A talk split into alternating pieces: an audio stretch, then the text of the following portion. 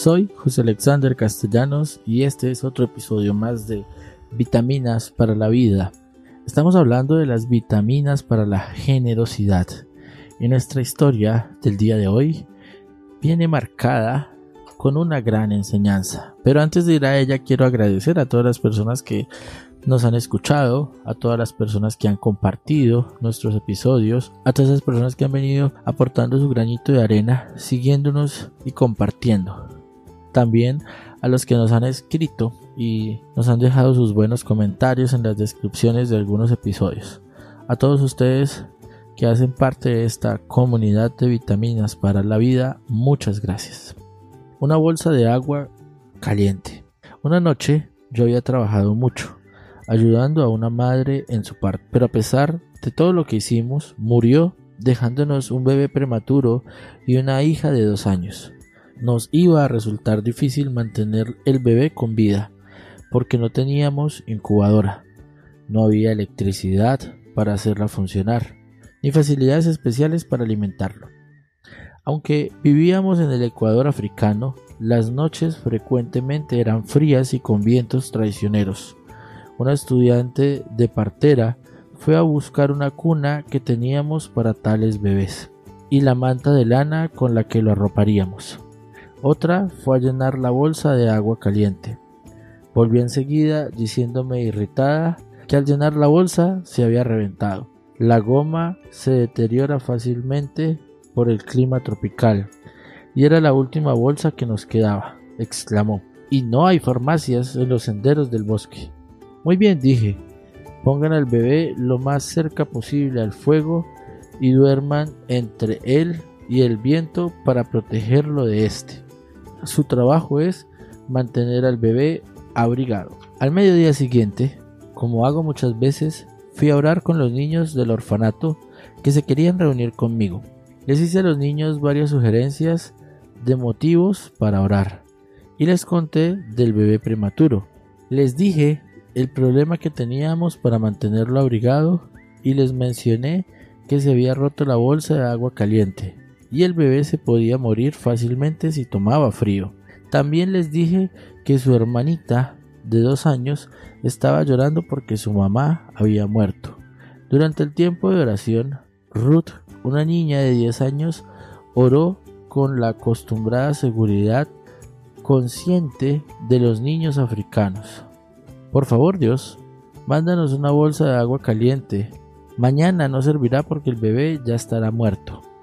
Por eso, Dios, mándala esta tarde. Mientras yo contenía el aliento por la audacia de su oración, la niña agregó, y mientras te encargas de ello, podrías mandar una muñeca para la pequeña, y así pueda ver que tú le amas realmente. Frecuentemente las oraciones de los chicos me ponen en evidencia. ¿Podría decir honestamente amén a esa oración? No creía que Dios pudiese hacerlo. Sí, claro, sé que Él puede hacer cualquier cosa, pero hay límites, ¿no? Y yo tenía algunos grandes peros. La única forma en la que Dios podía contestar esta oración en particular era enviándome un paquete de mi tierra natal. Había estado en África casi ya cuatro años y nunca jamás recibí un paquete de mi casa. De todas maneras, si alguien llegara a mandar algo, ¿quién iba a poner una bolsa de agua caliente en el paquete? A media tarde, cuando estaba enseñando en la escuela de enfermeras, me avisaron que había llegado un auto a la puerta de mi casa. Cuando llegué, el auto ya se había ido, pero en la puerta habían dejado un enorme paquete de unos 11 kilos. Se me llenaron los ojos de lágrimas. Por supuesto, no iba a abrir el paquete yo solo, así que invité a los chicos del orfanato a que juntos lo abriéramos. La emoción iba en aumento. 30 o 40 pares de ojos estaban bien enfocados en la gran caja. Habían vendas para los pacientes de la leprosería y los chicos parecían estar un poco aburridos. Luego saqué una caja de uvas pasas variadas, lo que serviría para hacer una buena tanda de panecitos el fin de semana. Volví a meter la mano y sentí, ¿sería posible lo que agarré? La agarré y la saqué. Sí, era una bolsa para agua caliente nueva. Lloré. Yo no le había pedido a Dios que me mandase una bolsa de agua caliente, ni siquiera creía que Él podía hacerlo. Ruth estaba sentada en la primera fila y se abalanzó gritando. Si Dios mandó la bolsa, también tuvo que mandar la muñeca. Escarbó el fondo de la caja y sacó una hermosa muñequita. A Ruth le brillaban los ojos. Ella nunca había dudado. Me miró y dijo, Puedo ir contigo, ¿verdad?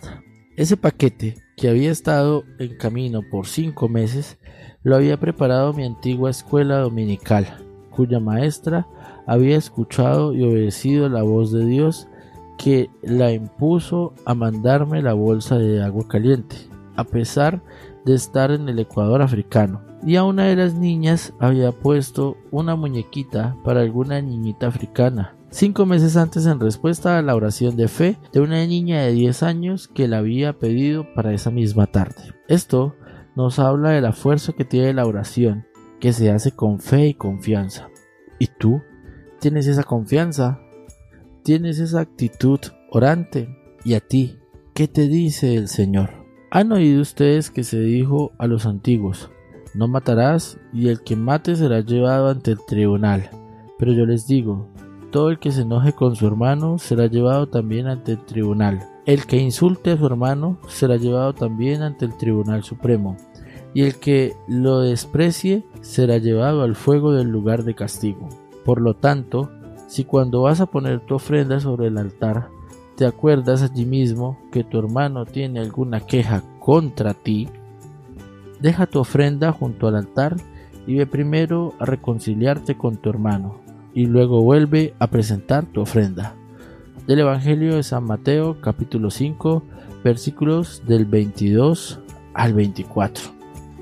Esta bonita historia del día de hoy, en estas vitaminas para la generosidad, nos quiere dar a entender o nos quiere dar a conocer el gran amor que Dios nos tiene, la generosidad de Dios para cada uno de nosotros, pero también nos muestra la importancia de la fe en nuestra oración. Si grande es tu fe, así serán las cosas que te sucederán, dice la Sagrada Escritura. Debemos pedir con fe en la oración. Tú dirás, Alex, pero yo oro todos los días con mucha fe y le pido a Dios muchas cosas y no me las concede. Quizás porque esas cosas que de pronto le estás pidiendo a Dios no convienen para la salvación de tu alma, o quizás no es el tiempo aún para recibirlas. Mira, la caja de nuestra historia tardó cinco meses en llegar a su destino, en ser la respuesta de una oración. Debemos ser pacientes a nuestras oraciones y debemos ser pacientes a la respuesta que Dios nos da. Recordemos que el tiempo de Dios es perfecto. Esto es vitaminas para el alma. Recuerda seguirnos en nuestro canal aquí en Spotify. Recuerda compartir estas reflexiones con personas que amas, con personas que quieres, con personas que quizás sientes que alguna de nuestras reflexiones le ayudará a aliviar el dolor, el sufrimiento, la angustia que siente en su alma, con personas que quizás necesitan una voz de aliento. Recuerda dejar tus comentarios acá en la descripción del video. Si quieres comunicarte con nosotros, lo puedes hacer a través del correo electrónico que está en la descripción. Nos vemos en un próximo episodio.